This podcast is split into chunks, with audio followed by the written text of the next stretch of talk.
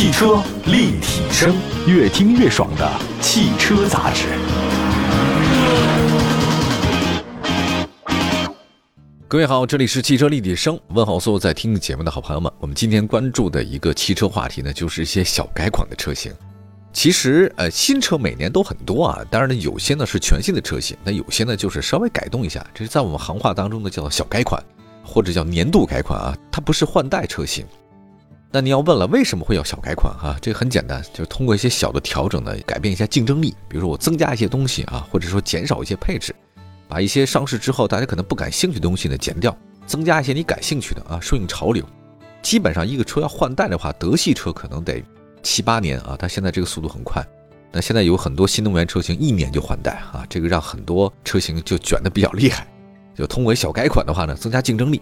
今天呢，看看四款最近上市的主流合资品牌的小改款车型，有一汽丰田的啊，还有广汽本田和上汽大众的。首先说丰田，那四月二十七号，一汽丰田新款的 RAV4 荣放正式上市。这次上市车型有三款动力可选，它有汽油的、HEV 混动的和插混的，售价区间依然是很丰田啊，十七万六千八到二十九万六千八。说高不高啊，说低呢它也不低。这是小改款，所以呢，新款的 RAV4 荣放外观方面。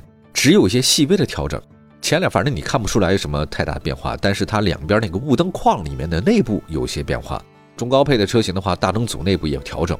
那怎么调呢？就是分层了，就精致感更强一些。同时呢，部分的车型的话呢，它有一个全新的样式的轮圈啊，那个风尚版之前的是五辐式，换成了一个全新的双辐式。还有现在车顶呢变成黑色，增加了一些行李架啊，原厂的。就是相比两驱车型，四驱版的变化呢是更大一些。比如它引进了北美的一个 Adventure 的这个越野套件，感觉更野性一点，而且车头是六边形的大尺寸前格栅，哎，这个也还是挺好看的。内饰方面的话，正如刚才我所说的啊，它这个上市以后它总要调整嘛。根据大家的反馈，新款的 RAV4 荣放呢，它用了丰田 Toyota 的 Space 智能座舱，标配了一个10.25英寸的中控屏，集成了全新的智能多媒体，支持像 CarPlay 啊、HiCar、CarLife 这些互联功能。另外，它全液晶仪表盘呢也出现在中高配的车型上。在安全配置方面的话呢，标配智能驾驶辅助系统，集成了 PCS 预碰撞、DRCC 动态雷达巡航、LTA 的车道循迹辅助、AHB 的远光灯自动控制，这个都有了。还新增了一个紧急转向辅助、弯道主动减速和交叉路口车辆的监测等等。在动力方面的话呢，2.0升发动机最大功率呢是一百二十六千瓦，峰值扭矩两百零六牛米。相比老款的话呢，扭矩是少了三牛米，不过这个大家基本上感觉不出来哈。匹配的还是 CVT 嘛，这个没什么变化。WLTC 的综合油耗是六点二七升，混动车型最大功率呢是两驱版的一百六十千瓦，四驱版的一百六十三千瓦，配的是 eCVT 变速箱。那这个是小改款嘛，对吧？大的不好改，那调整配置还是很好改的。入门版的车型二点零升的两驱都市版比老款车型价格贵一千，那贵哪儿呢？多了一个车道居中保持，中控台呢也给你升级为十点二五英寸了。但是这个入门级没有车联网，有舍有得嘛。十九万六千八那个两驱风尚版比老款车型贵一千，哎，这个也多出了一个车道居中保持、前排无线充、副驾驶座的电动调节、OTA 升级，很好，这个还是挺好的。副驾给你电动调节了嘛，还前排无线充，这个很方便，省得车里一堆线。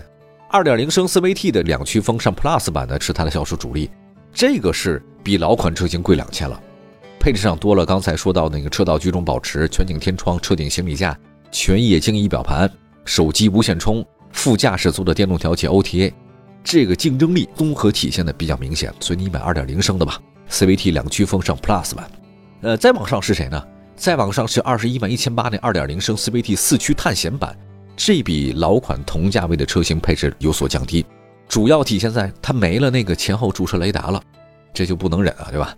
还有前排座椅加热，它也没了，但是多了一个车道居中保持、前排无线充、OTA 升级，中控台那屏幕倒是更大，所以这个二十一万一千八的感觉好像不太实惠哈。再往贵了说吧，二十一万七千八呢，就是二点零升 CVT 四驱探险 Plus 版，它是四驱啊，相比老款它没了一些陡坡缓降。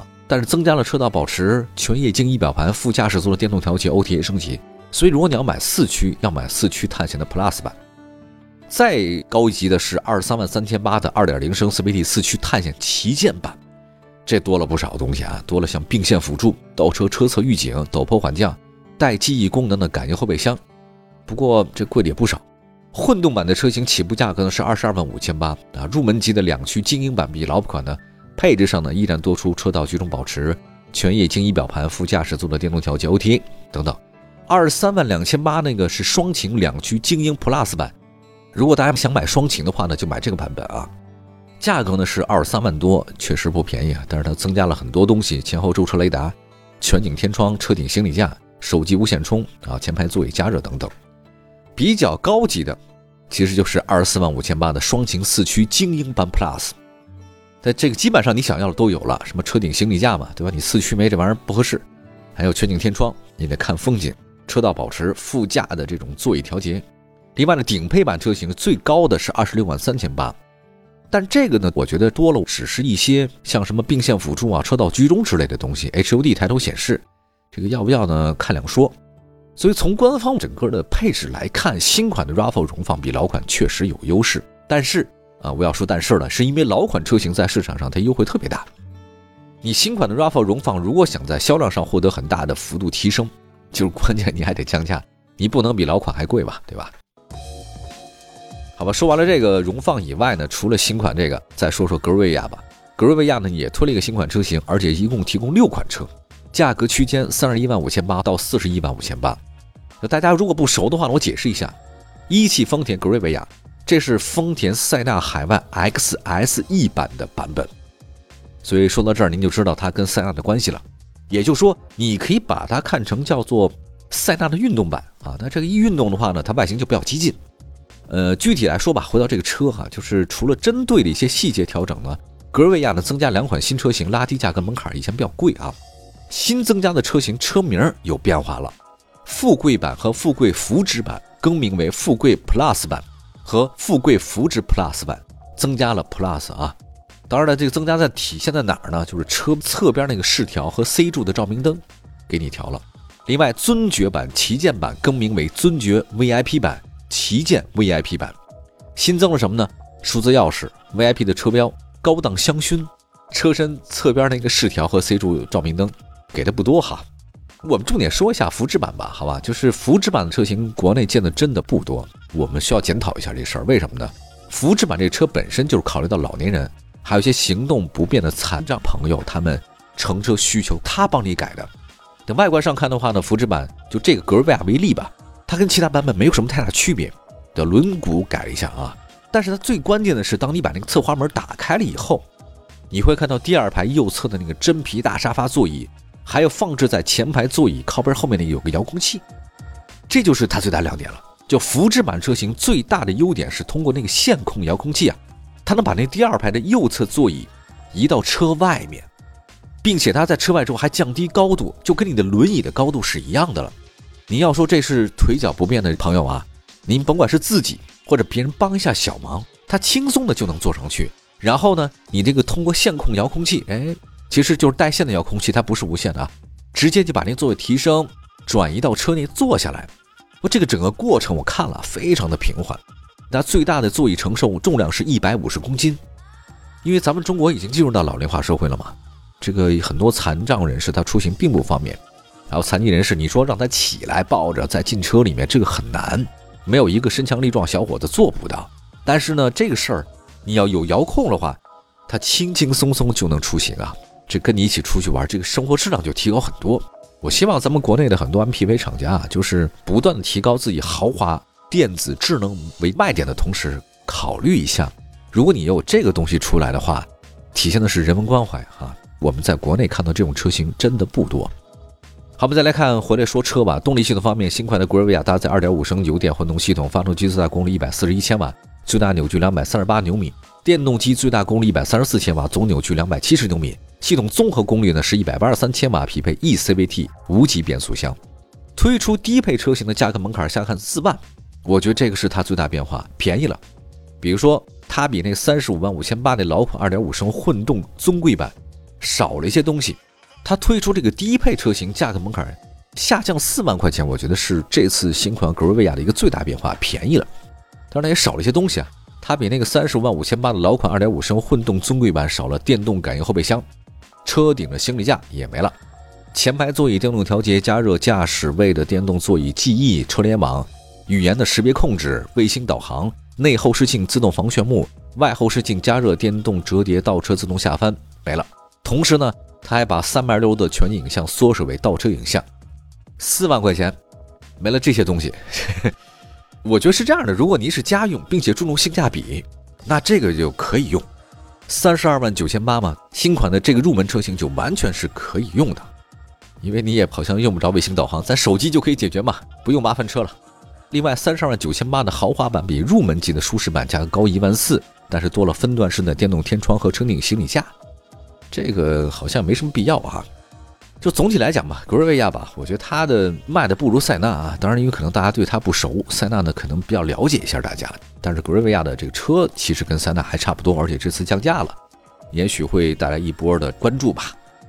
好嘛，休息一下，一会儿呢再说其他几个车型啊，都是几款主流品牌的小改款，是性价比有提升了，价格也便宜了。汽车立体声。回到节目当中，这里是汽车立体声。那我们今天继续为大家带来四款主流品牌的小改款的新车。我们刚才说到了一汽丰田，那接来说说广汽本田飞度。四月二十六号，新款的本田飞度也上市，推了五款车型，售价区间八万六千八到十万八千八，这是中期改款了。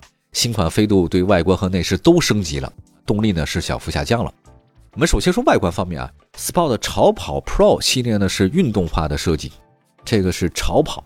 潮呢就是新潮的潮，跑呢就是跑步的跑。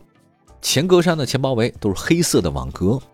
它那个头灯组内部啊，我发现很有意思，它那个灯带类似勺形啊，就是吃饭那勺哈。还有 Crossstar 呢，这个潮越 Max 版呢有点跨界的属性吧。飞度嘛，它本身就是比较小的车，所以它搞得很酷，大量黑色元素啊。此外呢，还配备了一个双五辐的轮圈。那车尾倒是很常规啊，单边单出，这个没有太夸张。内饰方面，新款飞度呢是一贯风格啊，黑白撞色，采用的是八英寸中控加七英寸的液晶仪表搭配，左右出风口杯架设计啊，这个依然是没有缺席啊，这是它比较经典的。另外动力方面的话呢，新款飞度一点五升自吸，最大功率九十一千瓦，最大扭矩一百四十五牛米，相比老款车型下降了五千瓦和十牛米，配的是 CVT 变速箱。呃，新飞度价格门槛呢比老款呢贵了，贵了五千，为什么呢？主要其实它是取消了低配车型，以前有低配，现在没了。配置方面有些调整吧，比如说九万六千八那新款一点五升 CVT 超跑版，比那个老款的超跑版价格高一千，但多了一些东西。运动外观套件有了，皮质座椅有了，自动开启的 LED 大灯、日间行车灯，但是它没有了前雾灯和电动天窗。你看你想不想要电动天窗吧？十万七千八那个新款超跑 Pro 版的话，它比老款车型价格高三千，多了前排扶手、八英寸的中控台触控屏幕。